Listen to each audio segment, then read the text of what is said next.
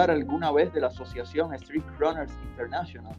¿Sabe cuál es la definición oficial de esta asociación da una racha de carreras, o running streak como se conoce en inglés? ¿Sabes que ahora mismo hay un cubano incluido en el listado oficial de dicha asociación de corredores con una racha activa? ¿Cuál es la mística por detrás de una racha de 101 días o de un año corriendo todos los días? ¿Qué es el calzado minimalista y qué beneficios puede ofrecernos? Estas y otras preguntas serán respondidas en este episodio en este tercer episodio de nuestro podcast de rachas y minimalismo. Mi nombre es Javier Guillot, fundador de Cuban Runners, y seré el anfitrión de tres invitados especiales que tenemos la honra de recibir hoy. Son Raúl desde La Habana, Yuri desde Utrecht, Holanda, y Luis desde Bolonia, Italia. Buenas tardes, buenas noches, buenos días a todos los que nos escuchan y buenas y saludos a nuestros invitados. Buenas tardes, Raúl. ¿Cómo usted está? Bueno, Luis, buenas noches. Parece que Raúl no consigue hablar ahora. Bueno, bueno, bueno. Y gracias por, por invitarme. gracias a ti por aceptar la, invitación.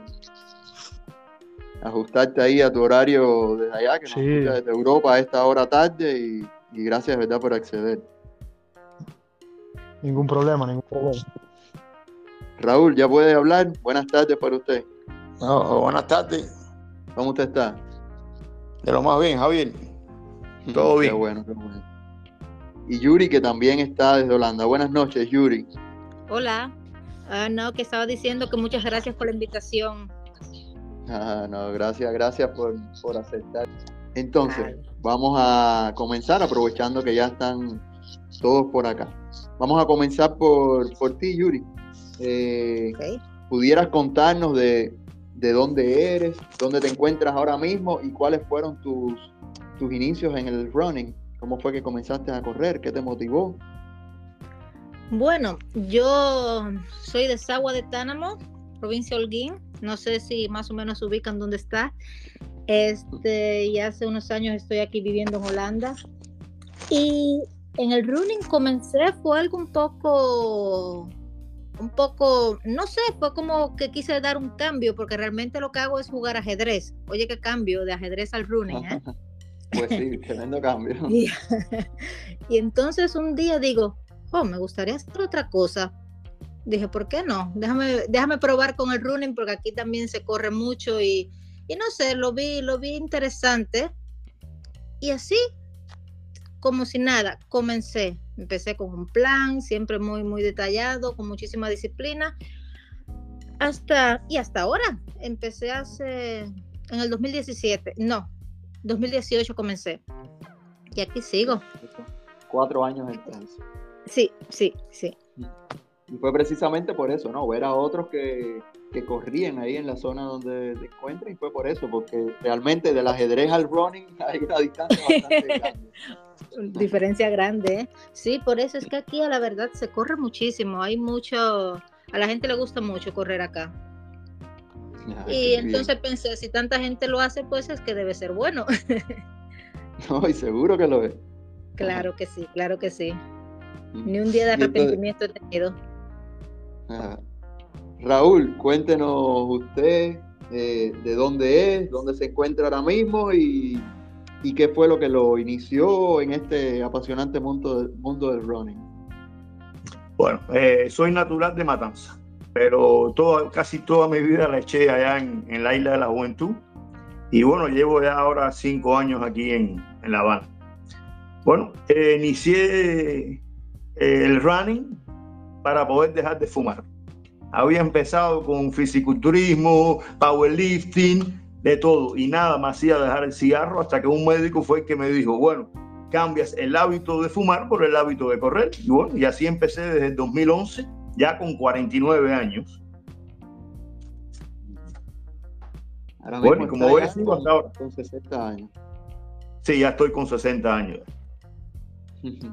y, y desde que comenzó a correr, eh, ¿cuándo dejó de, fumar? ¿Fue casi que instantáneo o le, llevó algún tiempo? No, no, yo, yo dejé, tuve que dejar de fumar. Y pasé meses casi caminando nada más porque no podía correr. Tenía que, ya casi ni me acordaba cómo se corría. y poco a poco fui mejorando, mejorando, mejorando hasta que ya, ya, o sea, ya, ya me siento ya un corredor como tal. Seguro.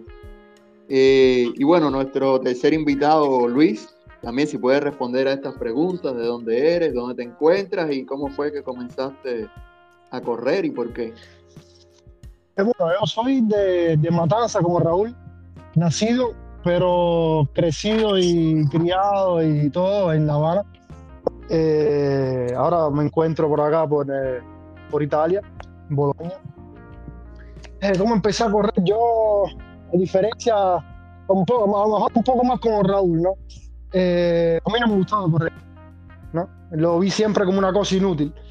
y empecé en el 2016 porque anécdota es corta, ¿eh? prácticamente fui con, con, mi hija por la fiesta al final de la escuela a un parque de estos donde se, se, se suben los árboles y eso, y me di cuenta que estaba completamente fuera de forma y, y, y no, y, no, y dije, no, tengo que, tengo que parar esto, ¿no?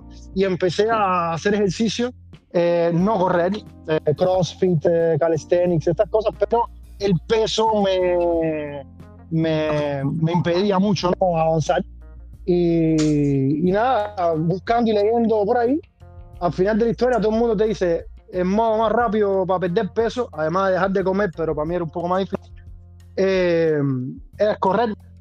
Y nada, así empecé en el 2016 con, con planes eh, de la Nike, ¿sabes? un poco siempre como geek que soy, ¿no? Eh, nerd eh, buscando en el teléfono algún app que me ayude ¿no? y me motive.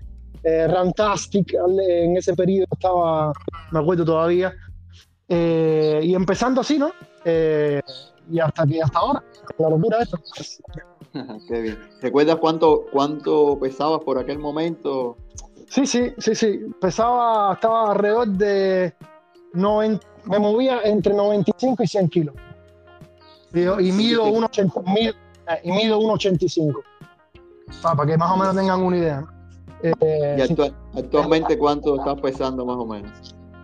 Ahora subí un poco, estoy en eh, 82.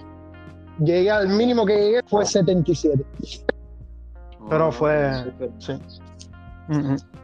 sí. pero fue increíble. ¿eh? En el. En, no sé, no sé. Cuando empecé a correr un poco más seriamente, que que, me embullé, cuando empecé a cogerle el gusto, eh, en poquísimo tiempo, dos, tres meses, al menos 15 kilogramos los bajé en, nada, increíble. fue una cosa. Claro, yo, empecé del sofá, del sofá para la carrera, básicamente. Así que fue. Mm, mm. Sí, qué bien. Vamos a, vamos a seguir contigo ahora con la segunda pregunta, ¿no? Eh, que ya tiene que ver con, esto de la racha. Bueno, antes de ir para la pregunta, ¿no? Solamente eh, hablar un poco, ¿no? Eh, yo quería comentarles, ¿no? Que existe esta asociación internacional, que es la de Street Runners International, ¿no? Es una asociación internacional de corredores en racha, que llevan una, una relación, ¿no? De corredores que, que al menos llevan durante un año corriendo todos los días, ¿no? Para que una carrera se considere parte de la racha, es importante que tiene que tener por lo mínimo una milla eh, de distancia, ¿no? Lo que es el equivalente a 1.61 kilómetros que tiene que realizarse cada día del, año, sin, ningún tipo de, falla. Esas carreras pueden realizarse en, asfalto, en sendero, incluso también en una, una estera, en cualquier eh, lugar, ¿no? Entonces, comenzamos por ti porque eh, recuerdo que ya hace, no sé si ya lleva un año, ¿no? O ya tú ahora no recordarás. Eh, recuerdo que te hiciste un desafío de correr durante 101 días, ¿no? ¿Qué fue lo que te llevó a, eso, a querer hacer ese, ese desafío? Ahora, para decirlo en poquísimas palabras, prácticamente una sola, es la pandemia. Eh, nada, yo venía, venía de, un 2019 que, me estaba entrenando para la, el maratón de Boloña, que regresaba eh, después de 30 años, ¿no? Que, que no se hacía. eh, y el, maratón de, tu ciudad, ¿no? Estaba súper emocionado y, me, estaba entrenando cantidad con, amigos de ciudad. Y llegamos, para mi forma anterior, no, llegué a una forma que me gustó cantidad, podía terminar incluso con un tiempo decente. Eh, y nada, me lo cancelaron tres días delante de la cara. Eh, y esto fue un golpe bajísimo, bajísimo porque, por supuesto, no estoy comparando con los problemas de la pandemia, la, la, experiencia de ese momento eh, fue bastante dura desde un punto de vista de la, de la, carrera, ¿no? Que un poco me... Pues, y después también en la ciudad se vivió un Italia, no sé si lo saben, fue uno de los lugares que eh, primero tuvo, tuvo grandes problemas con, con, con la pandemia. Y, entonces... Bastante eh, sí. Eh, sí, sí, sí, exacto, exacto. No, nosotros, la imagen que tengo en la cabeza de caballo eh, son las imágenes de noticiero con los camiones uno atrás del otro en las ciudades de Bergamo que salían con los muertos, o sea, que parecía una, una cosa de la guerra, es increíble, una cosa.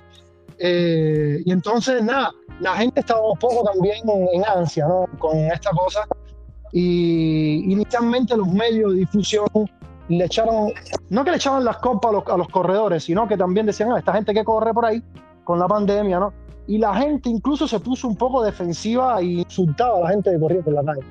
Eh, ese fue un periodo un poco inicialmente, después la, incluso la OMS dijo que era, era mejor correr que, que hacer otras cosas. Eh, y, nada, pero inicialmente fue, fue bastante terrible. Y nada, entonces eh, eh, tuve ese hasta, hasta el verano prácticamente, corriendo poquísimo alrededor de la casa. Eh, por suerte en ese periodo estaba en casa de mi suegro que, que vive en el campo y salía un poco a correr en el campo, pero no es lo mismo, no, bueno, no me sentía bien. Y nada, en, en mayo, en mayo, eh, le dije a, mi esposa, mira, yo o hago una locura o si no pierdo, pierdo la pasión, ¿no? Porque no, tengo, que salir del hueco este. Y, y, nada, le dije, mira, voy a hacer 100 días, como, como tú decías, ¿no? El tema del hábito, ¿no? De, una, de, una, de una costumbre, ¿no? Que uno, eh, hay, varios, hay varias tesis a, respecto. Y una era que decía que son 90 días. Hay varias, hay varias. ¿eh? La 21, 21 días que depende. Pero decía, no, 90 días, si tú haces una cosa todos los días, por 90 días creas una, una costumbre, ¿no? No es literalmente así, pero me embuía con eso. Dije, no, vamos a hacer una cosa. 100 me gustó, al final fue 101 por razones extrañas, porque parecía que empecé. Y, y me hice un plan. Dije, no, voy a correr. Eh, yo empecé alrededor de mitad, mitad de, de mayo eh, y terminé a mitad de agosto. Hice, y dije, bueno, la mitad que me queda de mayo son 10 kilómetros al día. El mes de junio son 12. El mes de julio son 14. Y, el mes y los, días de agosto, los 15 días de agosto son 15 eh, kilómetros al día. Una racha con una, eh, racha con una progresión bastante fuerte. Exacto, eh, exacto, locura. Uno que hace estas cosas así. Y vamos a ver qué pasa, ¿no? y nada, y, así fue como empecé. Así fue como empecé claro, no era, no era, no era literal que tenía que hacer 10 kilómetros al día, sino que yo eh, utilizaba la semana como, como buffer, ¿no? Y decía, no, ahora, yo tengo que si son 10 kilómetros al día, yo sé que tengo que hacer 70 kilómetros en la semana, respetando, pues, respetando el tema siempre del, del mínimo de una milla, ¿no? Eh, al día. Pero claro que si un día hacía una milla o dos kilómetros, después tenía que recuperarlo eh, los demás días de esa semana. Y así fue como me moví eh, durante el desafío. Qué bien, eso fue entonces en 2019, ¿no? Eso fue en el 2020. No, en, 2020. no, en 2020, 2020, sí. No, no, es que estos años perdidos realmente uno se pierde. Con eh, no, es, un hueco negro, es un hueco negro. bueno, poco después, Raúl también se lanzó, hizo una, una racha de 101 días, que si no me equivoco terminó en enero del 2021. ¿Es así, Raúl? Sí, bueno, no, recuerdo muy, muy bien esa la de 101 días, porque yo creo que me parece, me parece que yo seguí hasta los 108, hasta los 180 días, donde tuve que parar, ya por una lesión que tuve. Claro, sí, sí, no, yo recuerdo que usted siguió, lo que recuerdo esos 101 días porque fue eh, aquel día en que se encontraron varias, varios amigos para correr, entonces eh, Ah, sí, tengo sí. Ese, ese recuerdo. Eh, ¿Y a usted qué fue lo que lo motivó a, a hacer algo como esto, Raúl? Bueno, como yo empecé con el problema de a- acabado de dejar el cigarro y con un sobre con un peso de 92 kilos que tenía.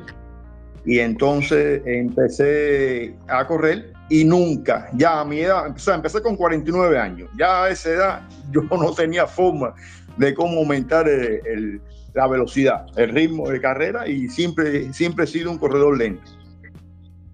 Eh, correr por encima de 21 kilómetros no lo he intentado y he llegado hasta los 23 y ha sido un poco doloroso. Y entonces, bueno, necesito meta.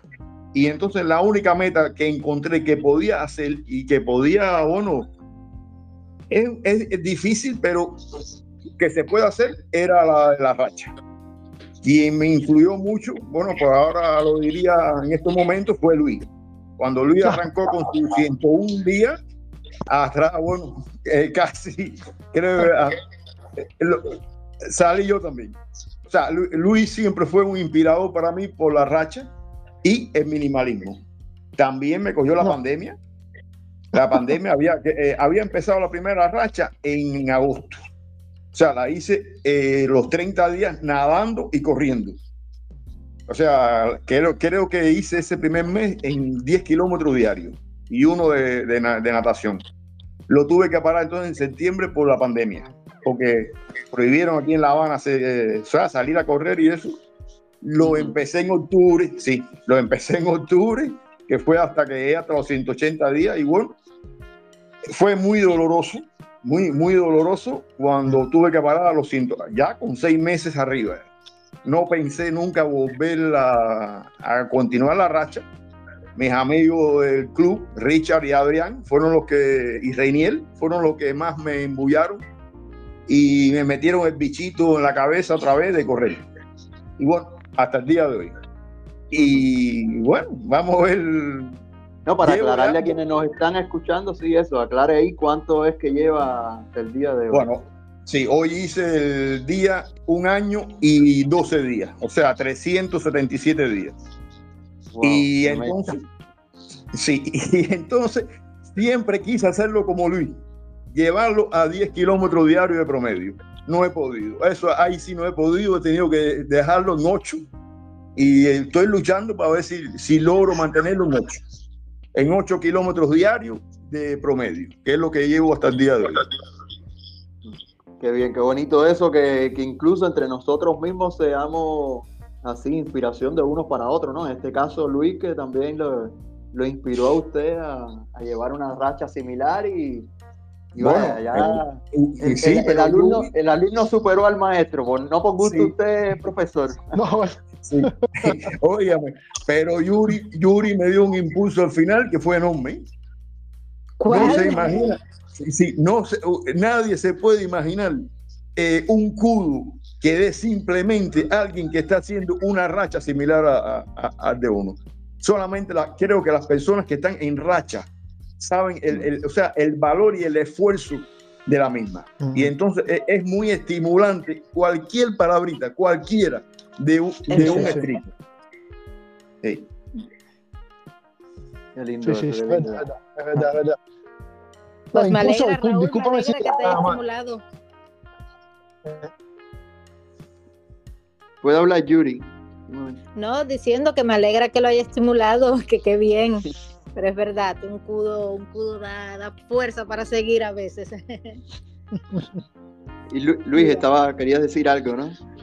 No, no, sí, sí, que, que decir que, que incluso no, agradecerte también porque e- esta cosa del, del podcast me, me- a mí me, me- me carga ahora que también estoy en una racha de ahora. eh, me carga porque eh, sí, cu- cualquier cosa, como dice Raúl, como dice Yuri, ¿no? Eh, la más mínima cosa, desde la familia hasta amigos, hasta uno que no conoce que te dice algo, te, te, te da energía porque es, es difícil, es difícil. Me imagino. Ya, ya hablaremos ahora después de los momentos difíciles. Sí, sí, sí, sí. Entonces, vamos con Yuri. Yuri, tú estás ahora mismo en una racha ya casi llegando al, año, correr todos los días. ¿Cuánto, ¿Cuántos días tienes exactamente hoy? Hoy cumplí el 340. 340. Por cierto, hoy no vi, no vi la carrera en Strava, la, la subiste. Hoy cuando entré creo que no la vi. No, es que corrí hace un ratito. Ah, ya, déjame ya. Salir, déjame salir antes de que comenzara, comenzara la conversación, porque si no, luego me lío. Ah, perfecto. Y a mí, bueno, a mí lo que no me pasa, a mí lo que no me pasa lo, lo de Luis ni Raúl, ¿eh? Yo 10 por día, 8 por día, no. Yo como que, que más suavecito. Ya. Y cuando comenzaste, Yuri, ¿qué fue lo que te lo que te llevó a eso también de querer correr todos los días? Bueno, mira, motivación, motivación. Se me estaba yendo la motivación, entonces dije, porque ya había hecho mi esquema, mi primer esquema de 5 kilómetros, después me fui para el de 10, después me fui a la media maratón, después se cancelaron todas las carreras por el tema de, la pandemia y, y me puse a pensar, ¿qué hago? O corro todos los días durante el año, que la verdad está bastante de moda por aquí también, o me preparo para una maratón y le he preguntado a mi esposo, a ver, ¿qué piensas? Dame, ayúdame un poco a, decidirme, ¿qué piensas? Y llegamos a la conclusión que correr durante un año era la mejor idea por el momento. Y así lo hice y aquí, estoy. Aquí sigo día tras día corriendo. Qué bien, estaremos ahí nosotros para animarte ahí a que consigas esa meta de, correr al menos un año. Ya después veremos si... mucho. Ya después veremos si sigues o no, pero de aquí a los días que quedan, sí, vamos a estar ahí. ¿Cuándo es que se cumple el año? ¿Qué día es? No he sacado la cuenta, pero tú seguro sí, sabes. Sí, sí, sí, sí, eso yo, eso todo está programado. el 14 de mayo es mi último día. 14 de mayo, muy bien, tenemos que anotar esa fecha entonces. ah, 14 de mayo, por Dios. Se ve, se ve la luz ahí al final del túnel. Pero no, no, no, no, estoy muy segura de seguirlo, Javier, porque es que cuando termine, uno nunca sabe cómo el cuerpo va a reaccionar, que a veces, porque es una droga, realmente es una droga, y entonces uno no sabe, uno dice, ah, lo voy a dejar, pero llega ese día 365 y al otro día tiene la cosquillita y dice, hay un día más, y al otro día, hay un día más. Y otro más, y otro más. Porque realmente mi próximo objetivo, que también lo tengo muy, muy ahí en mente, e, es, prepararme para la maratón de Ámsterdam, que es en octubre. Así que tendría que dejar el reto porque también es muy importante ese día de descanso. Ya, no, y sería, sería realmente en, en fechas, está muy bien porque la maratón en octubre, sí, eh, la racha ahora se cumple en mayo, son cinco meses, perfecto. ahí. Sí, sí, sí todo está calculado. Muy bien, entonces Yuri, vamos a seguir eh, contigo. Cuéntanos en, medio de esta racha, si has pasado por algún momento difícil que te ha llevado a replantearte si ibas a poder eh, correr ese día, por, por lo que sea, quizás algún tipo de molestia o las inclemencias del tiempo, algo eh, casi que te detiene en tu racha. Mira, tanto como detenerme, como decir, hoy no voy a correr, eso nunca me ha pasado por la mente. Porque fuerza mayor sería estar lesionada. Si estoy lesionada, pues mira, hay que dejarlo, no se puede y punto. Y gracias a Dios, lesionada no he estado durante todo ese tiempo. Pero sí he tenido días que me lo he tenido que pensar muchísimo. No sé si a Luis le pasará lo mismo, pero por aquí por Europa, cuando sale el sol y tenemos un día más o menos bonito, uno quiere reunirse con los amigos, la familia, tomarse un vinito, y llega un momento de la tarde que uno dice, oh, no he corrido aún.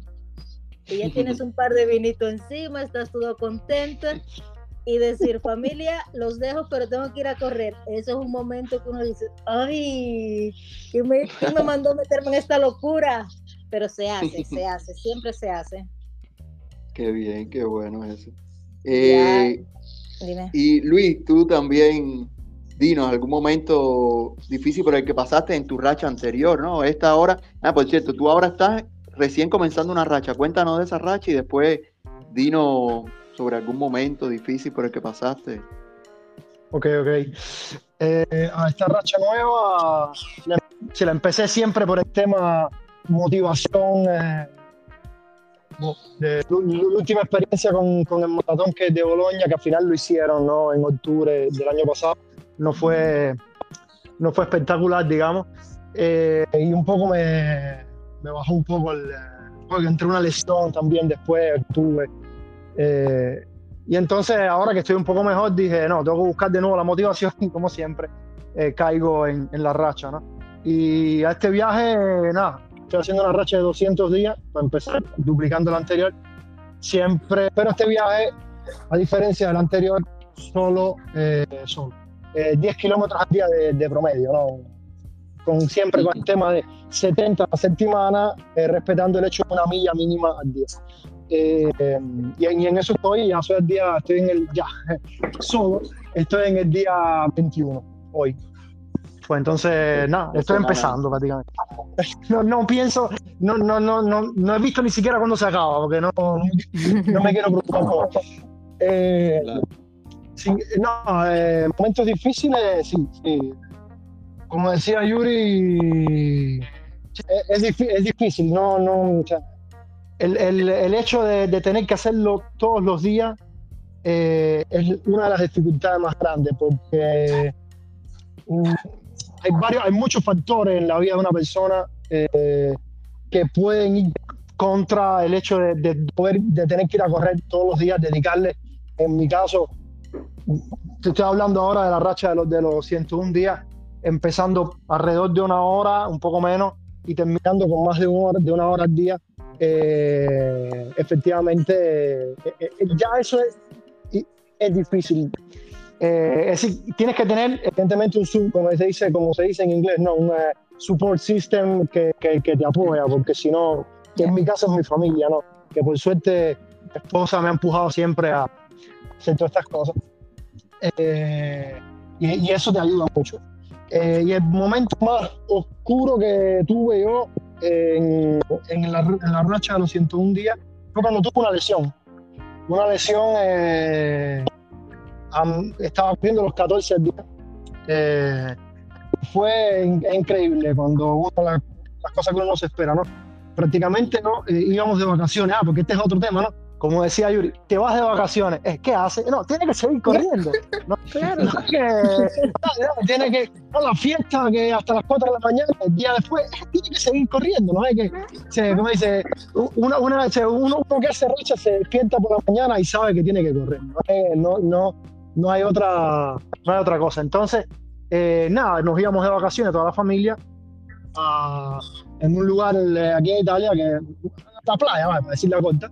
Eh, y, yo prevé, preví un poco que había un viaje de, de cinco horas, entonces corrí un poco antes. La semana anterior acumulé corriendo 20 kilómetros al día por los primeros días de la semana, así acumulaba bastante, llegaba al fin de semana que tenía que correr prácticamente dos kilómetros al día, eh, eh, sábado y domingo. Y así hice, ¿no? Eh, y todo bien, todo bien. Estaba muy preocupado porque, porque aumentar, aumentar así la, cantidad de kilómetros me, preocupaba, ¿no? Al final de la historia, aguanté bien y, y, nada, llegué a, a la playa, perfecto. y ese día vamos a mar, ¿no? y tenía que ser mis dos kilómetros donde los hago, en la arena, descalzo, dale, rico. Y corre para aquí, corre para allá, todo perfecto. El domingo lo mismo. Y nada, el lunes me levanté con el tobillo que parecía, bueno, no te digo, un boniato gigante, era una, era una cosa, el tobillo izquierdo. Eh, y nada, se me viró el pie corriendo, no me di cuenta incluso, eh, se me viró el pie corriendo en la arena, para tú veas, dos kilómetros. Eh, y nada, entonces, ¿qué, qué, qué, qué cosa es lo que hice? Nada, nada seguí corriendo. Eh, me, estaba ahí en un lugar eh, que es medio del campo, eh, y entonces tuve que, con una bufanda vieja que me encontré en, el carro, ah, me hice una, una, venda en el tobillo izquierdo y, y, salí a correr, bajé mucho evidentemente la, la, media de la velocidad, ¿no?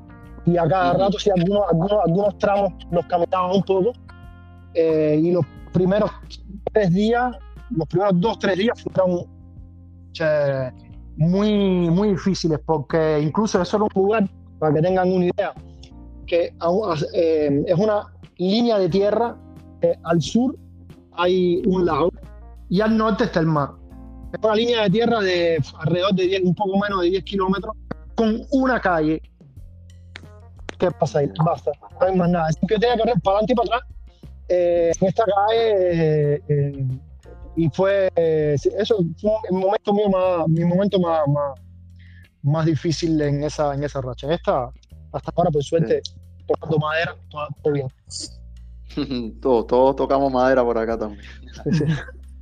Y Raúl, cuéntenos usted algún momento difícil por el que pasó eh, durante esta racha.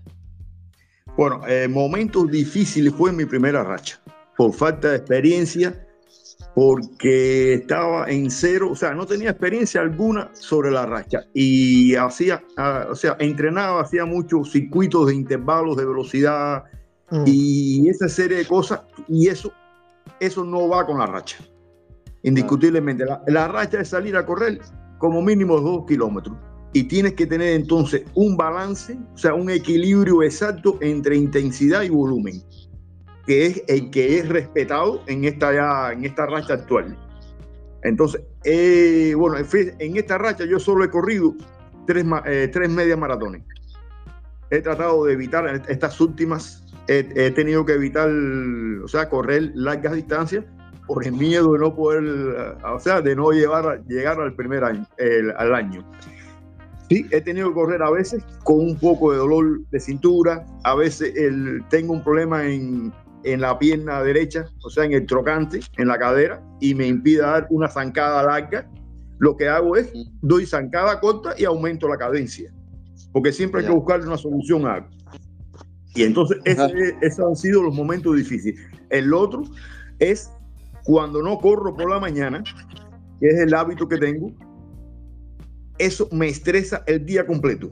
Y generalmente cada vez que dejo de correr por la mañana, por la tarde, empieza a llover.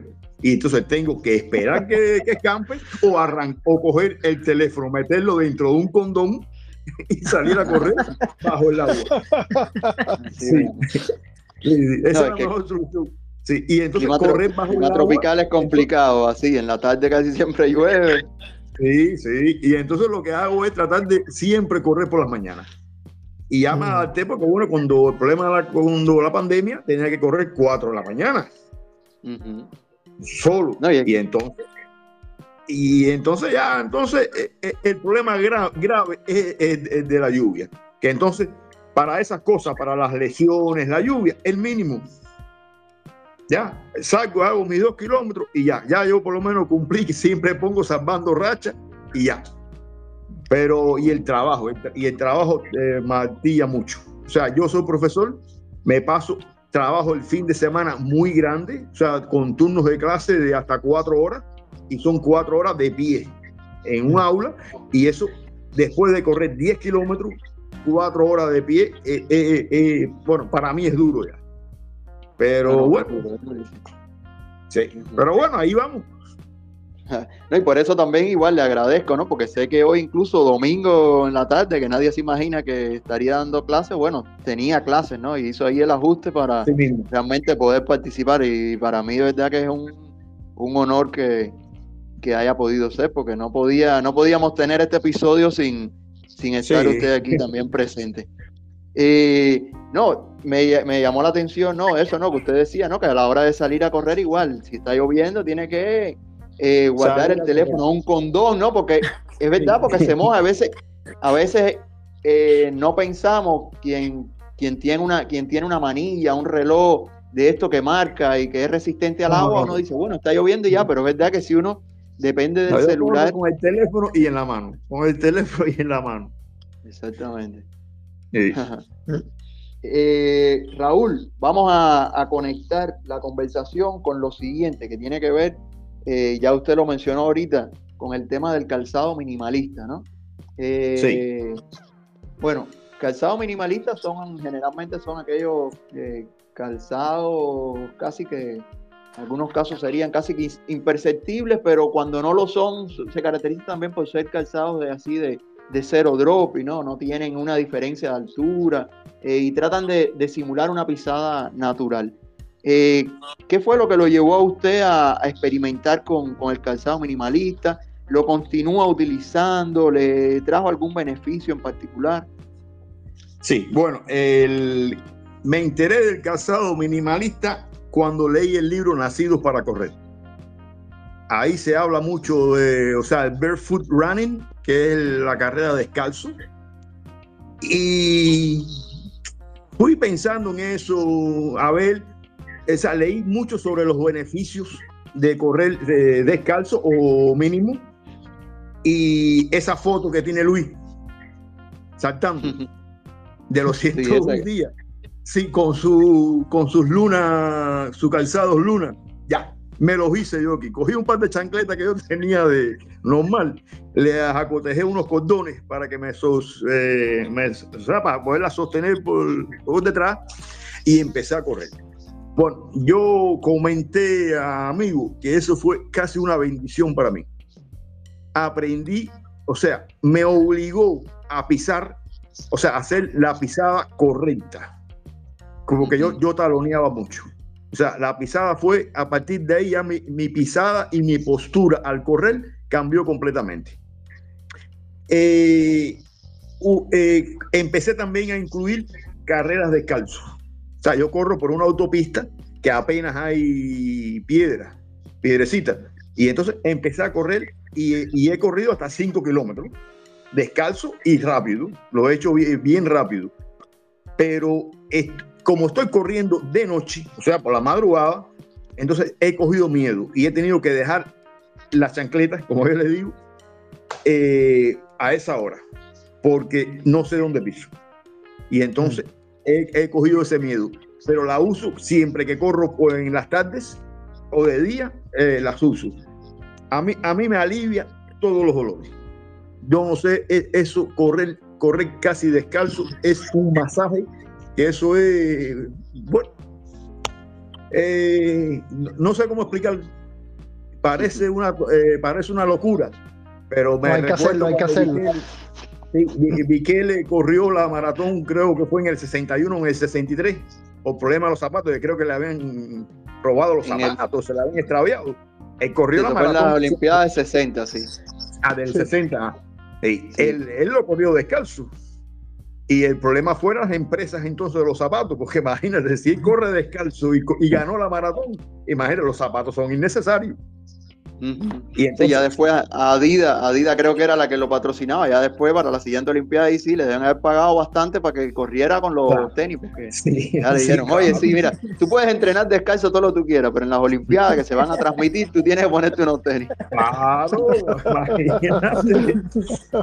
Y, ah, eso sí, lo que es, lo que sí cuando salgo a correr eh, sin, en chancleta o sin zapato, eh, soy motivo de, los carros, de, decirme cosas y, ah. imagínate, eso es normal, que está loco, que me voy a pinchar un pie, pero bueno, y no, no tengo callo en los pies. No sé, he, sido, eso, los pies tan finos como una persona que usado zapatos toda la vida. Pero me, me, hallo muy bien, me hallo muy bien sin, sin zapatos, mejor que con la chancleta. Lo que trato de correr la chancleta para cuidarme. Sí, tener ahí al menos una protección mínima. Sí, sí, sí, pero uh, ah, actualmente estoy corriendo con los tenis. Porque salgo de noche. Claro. Y entonces, sí, sí, sí me da terror. Terror porque eh, esto está lleno de, grasa en la calle, de piedra y de vidrio. Y entonces es un peligro. Luis, entonces cuéntanos tú. Yo sí sé que tú has experimentado distintos tipos de calzado. Tú pasaste experimentante la Five Finger, la Luna Sandals, estas que comentaba Raúl, creo que otros tipos más. Si pudieras comentarnos de eso y también por qué fue que te que quisiste experimentar eso. Ah, empezaba por el inicio, vale.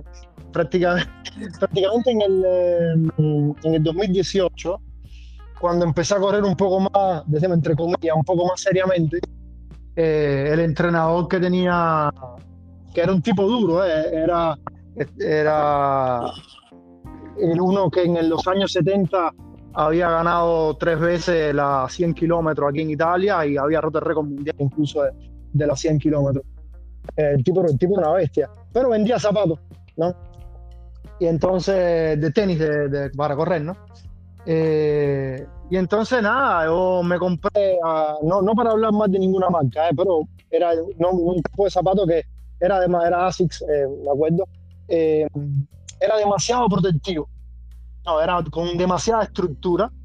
Y, y, nada, como decía Raúl, que tiene toda la razón del mundo, estos zapatos, ¿qué es lo que pasa? Si tú tienes una forma correcta que te, que te creaste durante años de entrenamiento, eh, cuando corres, si no pisas correctamente, si tu, postura no es erguida, no es correcta mientras, mientras corres, eh, la cosa que sucede es que para ir rápido, uno lo que hace es alargar el pie.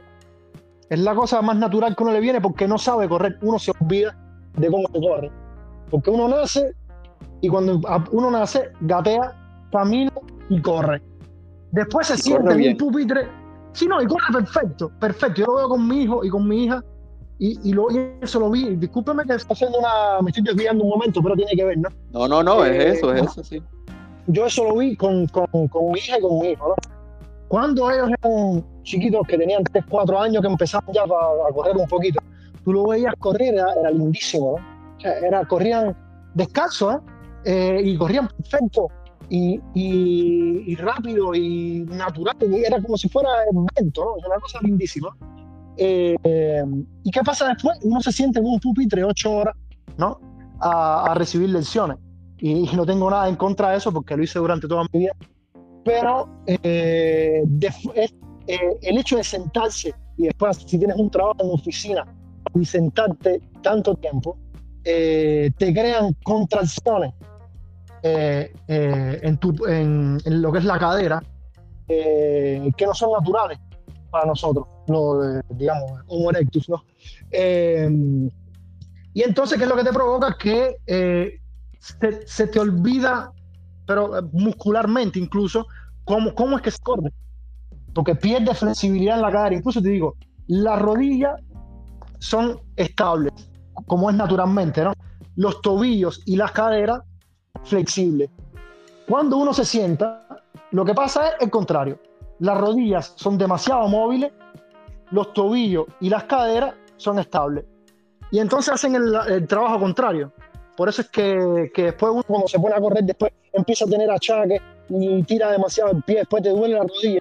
Claro que te duele la rodilla, porque incluso corriendo con un zapato, eh, como decía antes Raúl, eh, súper eh, amortiguado y es al final de la historia, la cantidad de fuerza que llega sobre el talón o sobre el pie en general, si lo apoyas mal, no hay ningún tipo de amortiguación que lo tenga, porque es tanto. Eh, son varias veces tu peso. Y entonces, claro, después cuando, cuando corres mucho, aumentas mucho las, las distancias, si sigues corriendo así, te empiezan los achaques, que la rodilla, la rodilla es el primero, uno de los primeros. La rodilla, después te duele la columna porque no estás utilizando tu mecanismo de amortiguación natural y el zapato no, aguanta eso. Y entonces, nada, eh, así fue como me rompí yo. Eh, en el 2018 eh, me cogí una fascitis plantar en el pie derecho, que eso es letal, que le dicen el vampiro del corredor, ¿no? Y porque es letal, no te deja correr y, ni siquiera caminar, te, despiertas por la mañana y te acuerdas de, todos tus, de toda tu familia anterior cuando apoyas el pie en el piso. Porque es un dolor eh, increíble. Y entonces eh, yo fui a, fui a me, consulté, incluso leí un poco por ahí con podólogo y eso. Y me decía, eh, no, es que correr, es que nosotros no estamos hechos para eso. Y no, espérate. No, no no, está porque esta la evolución no me dice el contrario. Así empecé a leer también otras cosas y, me encontré, como, como Raúl, con, Nacidos para Correr, ¿no? Eh, sería Born to Run en, inglés. Eh, que lo aconsejo, no para hacerle publicidad al libro, se lo aconsejo al que no lo ha leído, incluso si no corre, porque es un, un libro espectacular, incluso como está escrito.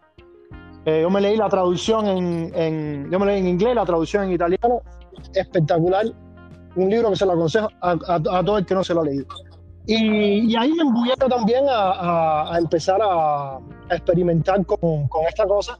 Yo lo que hice fue, traté de, yo, yo cuando a veces algunas cosas, eh, no sé si le pasa también a Raúl eh, o a Yuri, yo voto el sofá, como se dice en Cuba, yo voto el sofá. Yo digo, ¿qué cosa hago? Eliminé todo el calzado que tenía.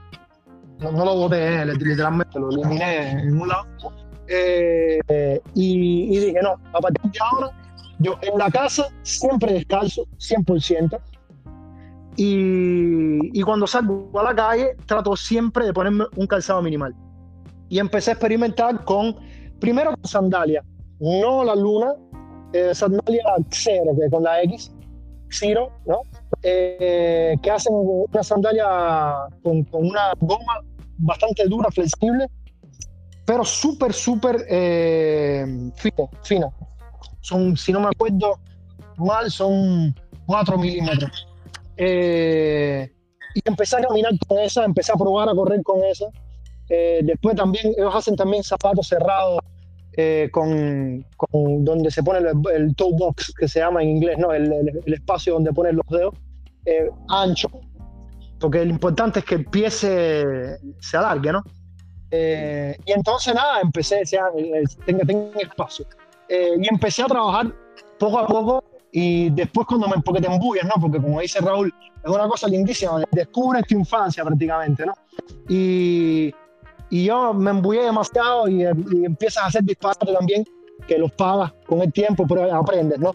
A no, a, a no exagerar, no es exagerar nunca, tienes que aprender, porque está, yo empecé a, a 40 años, ¿no? A hacer esto. Quiere decir que 40 años de mi vida yo estaba haciendo el contrario y tuve que empezar a. Tienes, que cogerlo con calma, porque si no eh, te haces daño. O sea, incluso el riesgo de, de, hacerte el mismo daño que tú hubieras hecho con los zapatos, pero incluso peor porque, porque tienes menos, entre comillas, protección. Pero si haces las cosas correctamente, teniendo la paciencia que, que se debe tener, eh, para aumentar la distancia, aumentar la velocidad, eh, es, que es, como un plan, es como un plan de entrenamiento que tienes que hacerle al pie porque es una eh, musculatura que está olvidada, que está ahí y nunca se ha puesto a funcionar de verdad. la, la, eh, transición es lenta. Es lenta, es lenta, es lenta. Eso no, no que, que, que quiera probar esto, que le entre en la cabeza. Si tú, corrías a 5 kilómetros, por ejemplo, ¿no? En, en un, en un en Z2, ¿no? Cuando suave, digamos, ¿no? Corrías a 5 minutos el kilómetro, sabes que si empiezas a correr con, eh, con, calzado minimal tienes que bajarlo a menos a menos a 5 y medio, al menos, si no a 6.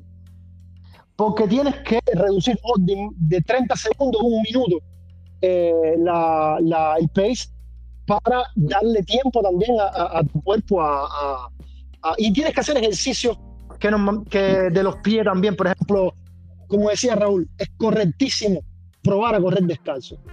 Porque probar a correr descalzo, tú te puedes poner todo el calzado minimal que tú quieras, pero correr descalzo es distinto. Es distinto completamente. Eh, la, sensación en el pie es completamente diferente. la, la, postura que adopta el cuerpo es automática cuando tú corres descalzo. Porque ahí no te puedes equivocar. Porque si tú tiras el pie un poco para adelante, el dolor es inmediato. O sea, no puedes, no puedes tirar el talón para adelante porque te duele inmediatamente. Entonces el cuerpo y, la, cadencia aumenta automáticamente porque no puedes correr pesado porque te duele el pie. Y entonces, eh, eh, y, mi consejo, que no es mi consejo, el consejo que me dieron a mí, es el de probar a correr descalzo en superficie dura y lisa. Dura y lisa. Porque una vez se piensa, no, la hierbita, eh, una superficie suave, no, no, no, no, dura y lisa para que así tú tienes una respuesta inmediata en el pie, sabes bien qué cosa estás haciendo y no tienes el riesgo de movimientos extraños del tobillo, porque no, no estás tampoco acostumbrado a tener una estabilidad eh, y una movilidad, más que estabilidad, una, una, una movilidad en el tobillo eh, que te hace falta para correr, eh, correr bien, digamos. ¿no? Y nada. ahí, vas, ahí vas a forzar tu cuerpo realmente a, a, encargarse de, hacer es, de reducir el impacto. De, exacto, eh, exacto. ¿Cómo se llama? Eh, doblar un poco las rodillas a la hora de pisar, pisar con, el metatarso, hacerlo suave, ¿no? Porque Si no, te, barata. si no me acuerdo mal, Raúl, Raúl, corrígeme si no me equivoco, eh, una cosa que decía un, una, moto, ¿no? Que, que, en que el libro decía mucho, es cómo correr, ¿no? Que era ligero, ah, no me acuerdo cómo era el, dicho, ¿no? Que decían ellos, que tenías que correr ligero, eh, ¿cómo era? Eh, no, me acuerdo. No me acuerdo, pero ellos tenían una, una, una idea, ¿no? Que era ligero, mórbido, mórbido, sí, en italiano, ok. Es, em, smooth sería, ¿no? Eh, que no sé ahora cómo traducirlo en español. Ligero, suave, digamos, ¿no? Ligero, suave, eh, y después la, la, velocidad venía rápido, ¿no? Pero la, la, velocidad venía, venía después automáticamente. Y, y punto es, tú tienes que ser, correr ligero, como tú, como, como, como, tú ves a los niños, incluso cuando tú ves a la gente que sale ¿no? en, las carreras, a veces que tú pones la foto, ¿no? En, em, en Instagram, de los muchachos, eh, niños principalmente, en el cotorro, aquí o allá, que empieza la carrera, tú lo ves que salen con esa alegría, ¿no? Corriendo, y tú los ves correr, y, y, y así es como tiene que correr, e, e, ese es el mundo.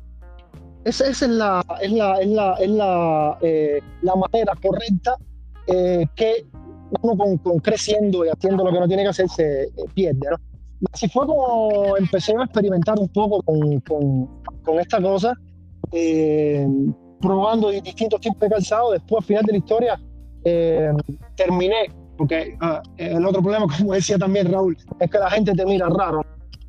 yo, no quería, yo no quería ponerme la Five Fingers porque es como ponerte un guante en el pie. Y uno tiene esa. No, es verdad, es verdad, tiene esa, tenía esa, eh, esa cosa que no, no quería eh, salir a la calle, coño, ¿qué va, a pensar la gente, el loco este, ¿no? Pues, con, con los zapatos estos excéntricos. Pero con, esas corritas, con esas corritas está una maratón. no, dos, dos, dos, dos, ah, maratones. Eh, sí, sí, sí, no, pero lo que pasó fue que, nada, gracias y agradezco a mi esposo por el cumpleaños me regaló la Five Fingers. Se estudió ella cuáles eran las que, que iban bien y, y me la regaló. Y, y, nada, ahí me vi obligado que, que, me las puse, me gustaron cantidad, te sientes súper bien, te protegen un poco, porque te tienen un poco, o sea, la goma, como quiera que sea, te, te protege un poco y, y, te da una sensación de libertad de movimiento como si estuvieras descalzo. Y sí, y fue, fue interesante, corrí con esa muchísimo. Con el primer par de, de Five Fingers les tiré 2.500 kilómetros. Eh, y, ah. y, se, y, me las quité porque se le abrió un hueco abajo. Eh, que corrí un poco con el hueco abajo, pero después me dio un poco de miedo. Y coño, después me, me doy un golpe ahí o algo y, y o un vidrio, ¿no? Eh, me, me, entra. Y entonces las cambié. Y, y, nada, y después siempre, gracias al libro, sí quise siempre experimentar con las sandalias como las que corrían los Taramuri, ¿no? Eh, que son esta, esta tribu en, en, México, cerca de Estados Unidos. México. Eh, sí.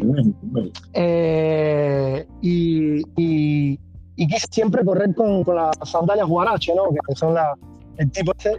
Y nada, me, me, me compré un par de sandalias Luna de, que las hace Barefoot Ted, que es uno de los que participa en el libro.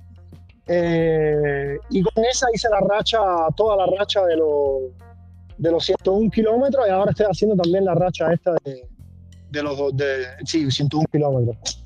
101 días y ahora estoy haciendo esta, y ahora estoy haciendo esta racha. Yo, a diferencia, yo sí, no puedo, no sé cómo Raúl lo logra, no he podido ponerme un par de zapatos.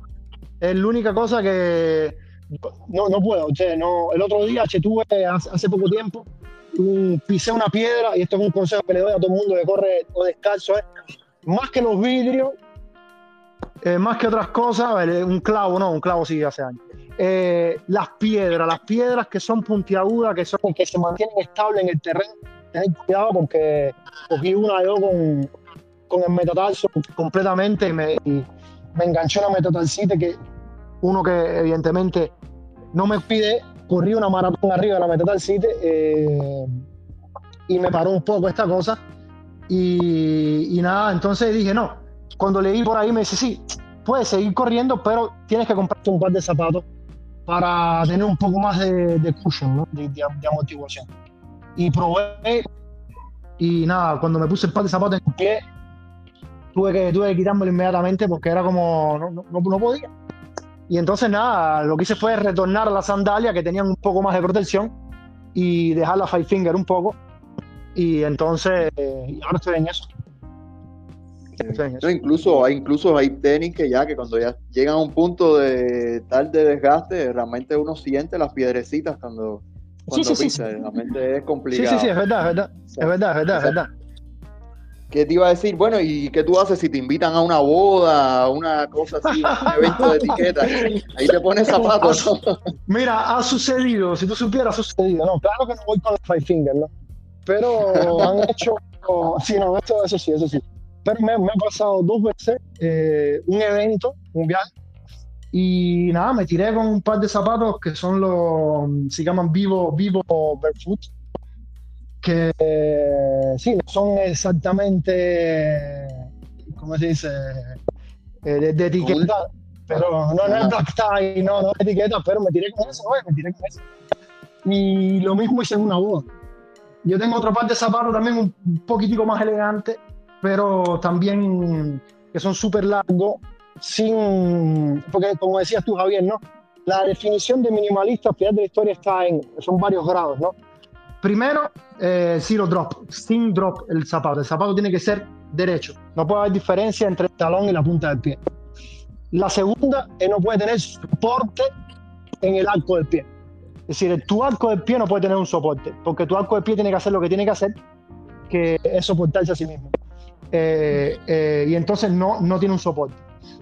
Eh, después está la... eh, ah, después, no, también importante, es la cuánto es ancho en la parte donde están los dedos de los pies, que tiene que ser ancho suficiente para que los dedos de los pies se puedan abrir como los dedos de la mano, ¿no? Exacto. sí. Y, eh, nada de comprimirlo, eso es terrible. no, no, no, no, no, no. No, porque ahí te sale después el polón y el no sé qué, no sé qué cosa, y eso es por eso, ¿no?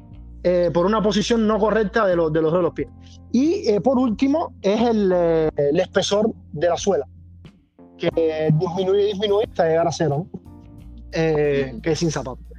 Y nada, entonces yo busqué, busqué y busqué y busqué, porque no es fácil, ¿eh?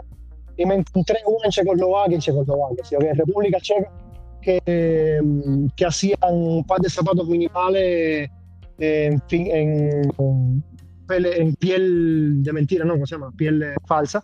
Eh, y, y, y, y- wow, compré ese. Y ese es el que tengo un poco más para, para las situaciones un poco más así, un poco el trabajo un poco más serio, una boda o algo así. Pero fíjate eso que no voy a tener un par de zapatos con la punta, ¿sabes? Aquí en Italia, ¿no? Como es la moda y la cosa, que se tiran con los zapatos con la punta. Aquí, ah, no, no, no. A mí se me va a ver así porque no, no puedo. Es como si me torturara, ¿me entiendes? Y entonces, Gracias, gracias por esa explicación ahí final, ¿no? Para realmente ahí definir bien cómo, qué cosa es el calzado minimalista. Entonces, eh, Yuri, quería preguntarte, eh, y ya volviendo un poco al tema de las rachas, eh, ¿qué, qué es lo mejor que tú has sentido así de la racha, ¿no? Y que, por ejemplo, pudiera ser eh, motivación para otros. Si alguien quisiera un día comenzar una racha, ¿tú qué le dirías a esa persona? ¿Por qué, por qué hacerlo? Bueno, este, yo le diría, yo le diría a todo el mundo que lo hiciera, porque esto es, eh, Javier, eso es disciplina. Esto es salir todos los días, esté lloviendo, esté nevando. Y, y es muy bonito porque tú dices, oh, estoy cansado, pero lo hago. Y, y- y de verdad que, que te hace sentir bien. Y de verdad se lo recomiendo a todo el mundo. Pruébanlo, háganlo, que se van a sentir bien. Sirve para forjar el carácter de la persona. Claro que sí, claro que sí, pero sobre Mm. todo disciplina, muchísima disciplina. Sí. Y Raúl, ¿usted qué, qué piensa que, que también, o sea, qué le diría a alguien que quiera lanzarse a eso? Bueno, el problema de, de la racha eh, eh, es difícil porque tienes que lograr el hábito. Eh, eh, ese hábito se crea casi de a los tres meses. Eh, el hábito de salir a correr diario. Y, pero ah, es, existen, por, ejemplo, yo, yo siempre he dicho que si tú sales y coges un carro, por ejemplo, un carro moderno, eh, tú eh, por intuición propia, automáticamente tú coges y te pones el cinturón de, de seguridad. Eso es algo que ya el cerebro mm. no te hace pensar, ya eso es automático. Salir a correr diario crea ese, es, esa, eso mismo. O sea, que con el tiempo la decisión de salir a correr también se hace automática y ya tú no piensas, o sea, tú no piensas en que tienes que salir a correr, ya tú sales a correr. Yo me levanto por la mañana, hago el café, voy al baño, me visto y salgo a correr. Ahora, ¿qué cantidad de kilómetros hago? No sé. Eso es ahí al momento. Yo solamente hago los dos kilómetros cuando tengo ese día o mucho trabajo o está lloviendo o una situación especial. Pero generalmente trato de hacer mínimo cinco kilómetros. Y ya, Hoy yo salí a correr, ya salí, ayer yo había, antier había hecho 10, ayer hice 5, bueno, yo me debía tocarme algo ligero. Ya salí, hice 12 kilómetros, porque me sentía cómodo. Y entonces, eh, mantener una racha a las personas le da un, un, un, o sea, te da un extra de motivación para otros otros retos en la vida. Si tú puedes hacer la racha, si tú puedes mantener eh, eso diariamente, cualquier otra cosa en, en, en tu vida te, va a ser más fácil.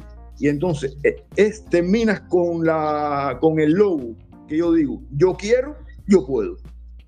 Y eso te lo da la racha. o sea, e, esa disciplina, sí, esa disciplina. Y entonces, eh, para las personas que son un poco vagas para, para correr, o sea, que, que les es difícil correr, o sea, con la racha, el cerebro, cada día, el cerebro va a sentir menos la sensación de saltarse un día empiezas a correr diario y, ya el cerebro no te va, o sea, no te va a frenar. O sea, para que tú descanses.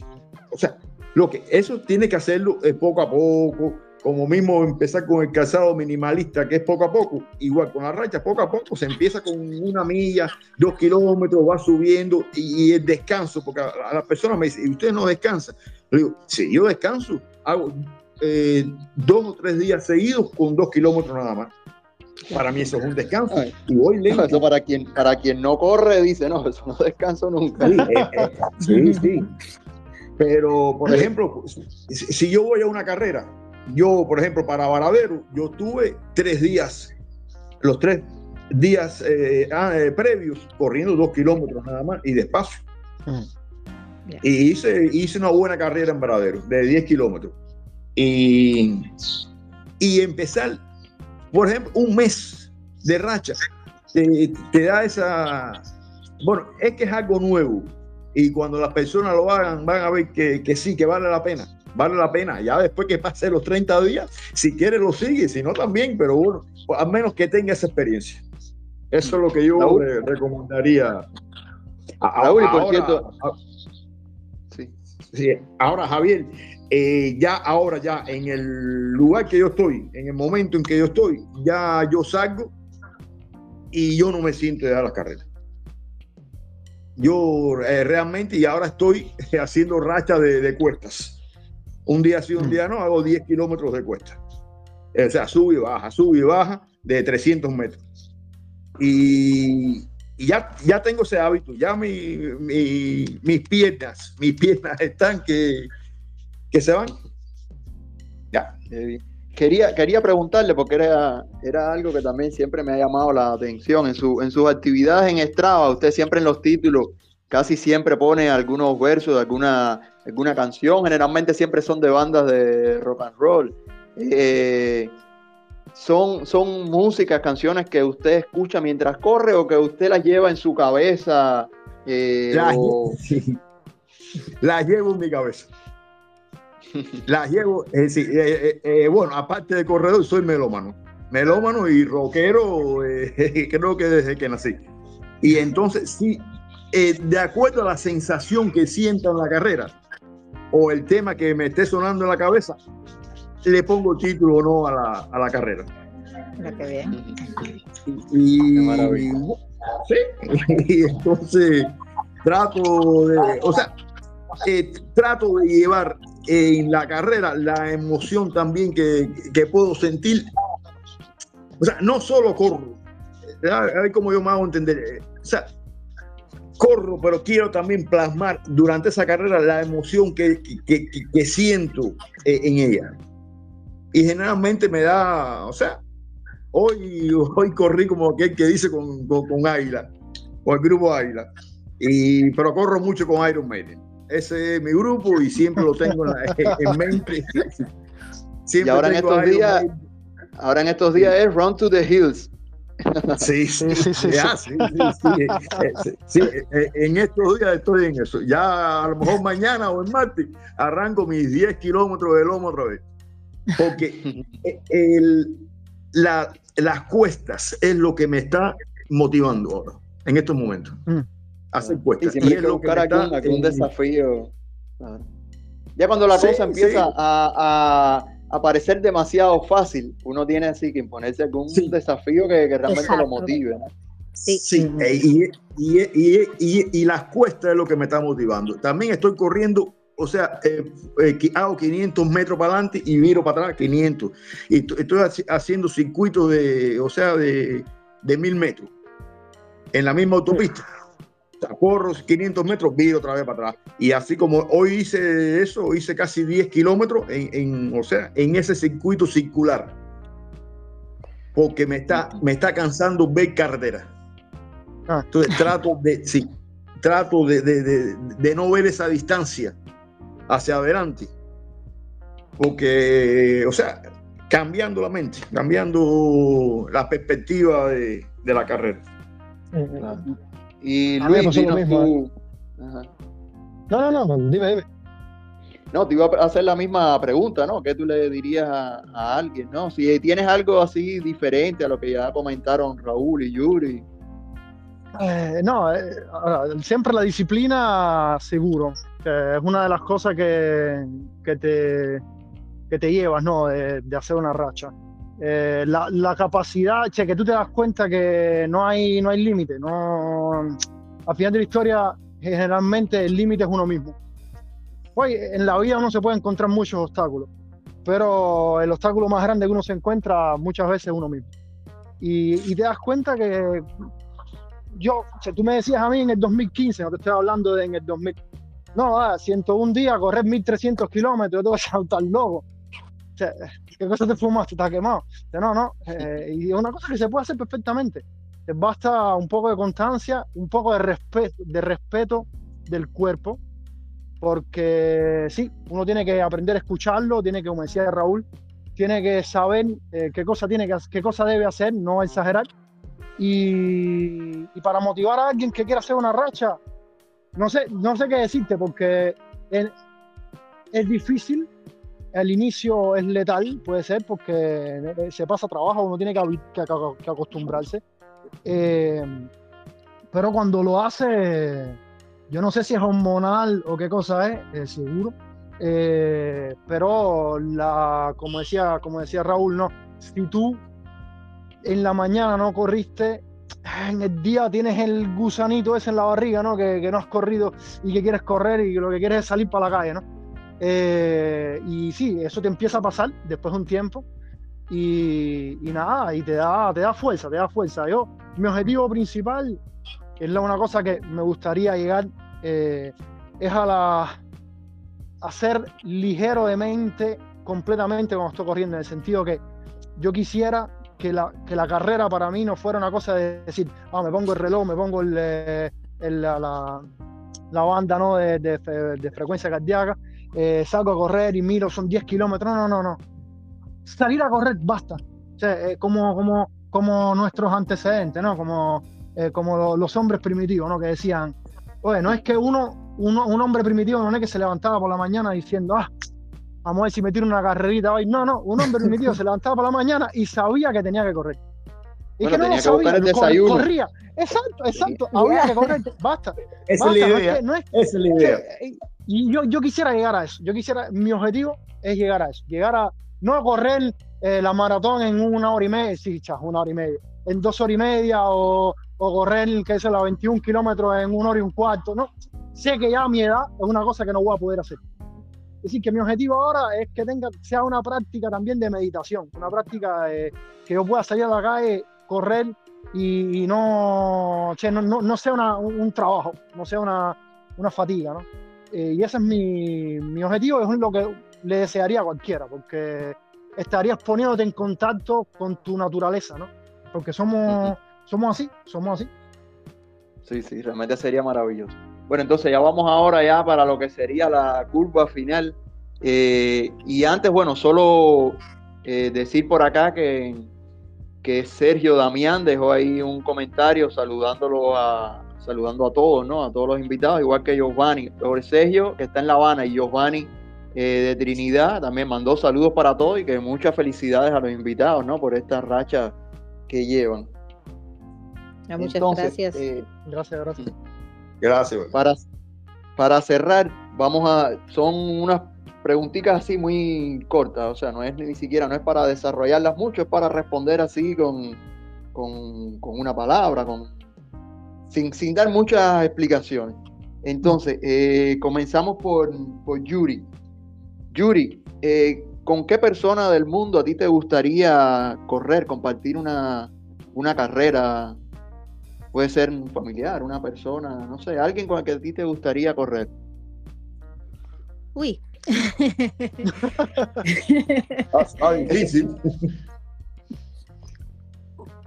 Bueno, la verdad que me lo he puesto un poco difícil, ¿eh? Me lo puse difícil. Bueno, a ver, no sé, es que yo, por ejemplo, estaba pensando, en el grupo nosotros tenemos a, a Lourdes, que es también una, una corredora, ¿no? Y ella, una de las cosas que le encantaba era, por ejemplo, que su hija se animara a correr con ella, ¿no? Y la hija la acompañó a, Varadero y corrieron eh, los tres kilómetros y eso para ella fue tremenda eh, felicidad, ¿no? Era tremendo orgullo. Entonces le pregunto a ustedes, ¿no? Porque quizás tienen alguna persona especial, ¿no? Con la que realmente quisieran que un día se embullara y, dijera, vamos, vamos a correr juntos.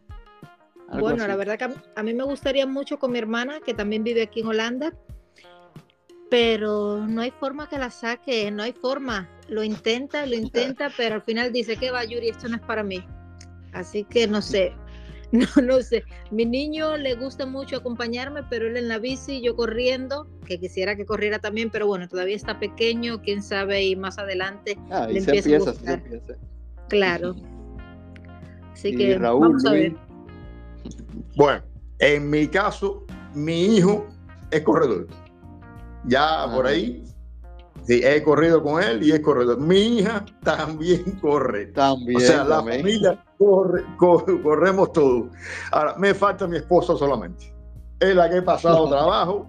Ella ha corrido su poquito conmigo a veces, pero no, el hábito no ha podido, o sea, no ha llegado. Ese hábito ha sido difícil pero correr con mis hijos, eso es un placer. Aunque mi hijo siempre sale a correr y él me deja así para atrás. Pero bueno, pero salimos, o sea, participamos en las mismas carreras. Y mi hija también. Mi hija ha, participado, bueno, corrió conmigo un, 10, un 10 kilómetros de trail, que es difícil, y lo hizo. Y, pero bueno, solo queda mi esposa. Bueno, que algún día lo hará. Estoy seguro. Ya usted, usted después le pasa el audio este para que ella escuche y, quién sabe no, quién se inspira. Bueno, saludos, saludos, saludos ahí para su esposa. Ok, gracias. Luis, dinos, ¿y tú con quién te gustaría correr algún día? Ah, yo, yo, una de las personas ya lo, lo, hago a cada rato, que es mi esposa, y la cosa que me gustaría mucho es salir la, el club de los cinco, o sea, yo, mi esposa y mis tres chamas, pero para los más chiquitos tengo que esperar un poco. Eh, la más grande hay que embullarla. Eh, y veremos, esperemos que se le, esperemos que se le pegue un poco de, la carrera y, y, sí, lograr salir los cinco a correr juntos sería en un trail, en montaña, sería espectacular. Perfecto. Ya, empatamos ahí contigo, Luis. Otra pregunta. ¿Qué a ti no te puede faltar antes de una carrera? Ya sea algún objeto, algún ritual que haces. Desgraciadamente no me puede faltar el reloj y el cardiofrecuencímetro. Desgraciadamente. Vamos a ver si me lo logro quitar eso. Vamos a ver si me lo logro quitar.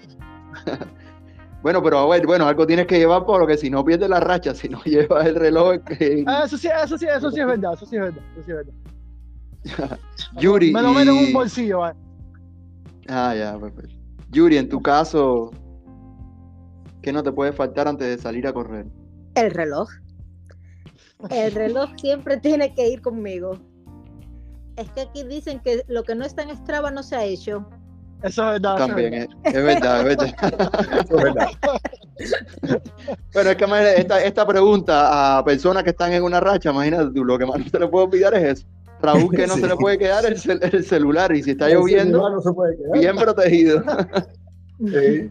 Pero, pero en mi caso no me puede faltar la taza de café. Ese no me Ah, falta. No, eso a mí tampoco, eso a mí tampoco. No, no, Cafecito ese es el siempre. café y, y el teléfono. Y ya, ya no me interesa nada más. Ah, Quiero hacer una pregunta ahí un momento, discúlpame Javier si me meten en medio. No, no, claro, ¿Alguna- claro, claro. ¿Alguna de ustedes le ha pasado que se le ha descargado el device, que sea el reloj o el, eh, o el teléfono en, en el medio de la carrera? No, No. nunca, Yo nunca. siempre me preocupo salir bien con buena batería. Y de hecho corro con Strava y con Runkeeper. O sea, corro con Ah, dos ok, ok, aplicaciones por, si me falta, por si me falla una. Luis, No, mí- créeme que si a eso mí a mí sí. me pasara algún día, yo regresaría para la casa, pondría a cargar el reloj y saldría luego. Sale, no. No, a mí me va a salir seguro. igual. Exacto, exacto, exacto. ¿Y a ti te pasó, Luis? ¿Te pasó eso? Sí, sí, sí, sí, me pasó durante los 15, cuando estaba haciendo los 15 diarios, un viaje se me, se me descargó el teléfono porque cal- calculé mal. Eh, ¿Te desconectó y en cuál? ¿En el nada. 14? sí, hacia el final, hacia el final, en el 14 y lo, y lo dejé ahí, lo dejé ahí, lo recuperé el día después. Ah, bueno, ya. Pero, pero Entonces- tu corazón se, se pone estrechito, ¿no? Cuando, Sí. Eso no es fácil. Muy bien. Entonces, ya ahora sí, ya la última pregunta, ¿no? Y esa es para que sí me digan en, en una palabra. ¿Qué significa para ustedes correr? Yuri, para ti. Libertad, libertad. Ya. Raúl Felicidad. y Luis. Libertad y felicidad. No sé, me las cogieron. Una palabra, una palabra. Una de esas dos, una de esas dos. No, eh, sí, sí. No, no, libertad, libertad para mí también. Ya, qué Sí, bien. sí, sí. Bueno, de verdad les agradezco por haber participado en el episodio. Me he divertido muchísimo aquí, he aprendido muchísimo de ustedes. Eh, realmente espero que también igual el mensaje llegue a todos los que nos están escuchando ahora y a los que nos van a escuchar después. Voy a aprovechar y ya pasar a hacer un saludo a los que están acá conectados ahora mismo, ¿no? Que están Ivette, Ariel, Calisto, Arlene, Antonio, Yusmaris y Jenny. Saludo para, para ustedes y esperamos, bueno, que terminen bien el día todos y mañana, bueno, además está preguntarles qué es lo que van a hacer mañana ustedes los invitados, porque lo que seguro sí va a estar es correr. Correr está en el plan. Seguro, seguro. Entonces, muchísimas gracias nuevamente No, y gracias. Gracias. nos vemos. Nos encontramos por ahí. Oh, eh, bueno, Javier, para, para- Sí. Javier, para encontrar el episodio después, Ah, sí, sí, Eh, para- sí, sí, siempre se me olvida. Yo ahora, después el audio lo, lo ajustamos y lo, y lo subo ya a Spotify. Y después de ahí de Spotify Ok. él empieza a ir al, al resto de nuestras plataformas. También estamos en, está en, en Apple Podcast, en Google Podcast, en Evox y en Castbox. Entonces, en cualquiera de ellas, después, él va subiendo gradualmente, no sé, pero Spotify es el primero en el que yo ahí lo pongo, hoy mismo en la noche, ya lo, yo lo pongo allá. Recuerden Ok. siempre buscar, si- es Cuba- Cuban Runner Podcast. De todos modos, aquí en el canal, después yo ahorita pongo lo- los enlaces nuevamente. perfecto. Dígame, eh, Raúl. Javier, y, y- cómo pueden ponerlo? No podrían ponerlo en Telegram, o sea, en, en- en el grupo, el audio Sí, como sí, a ahí veces en- lo han puesto. Sí, sí, ahí en el grupo después Ale, Ale Revilla, él tiene ahí dominado un bot de eso, que él le pasa el audio y él le reduce el tamaño incluso para que no gasten tantos megas. Sí. Entonces lo ponemos ahí en el bien. grupo, en, en el grupo interno lo ponemos. Ok. ok. Bueno, entonces muchísimas gracias nuevamente y nos vemos por ahí. Saludos. Vale. Gracias. Saludos. Saludos, chao.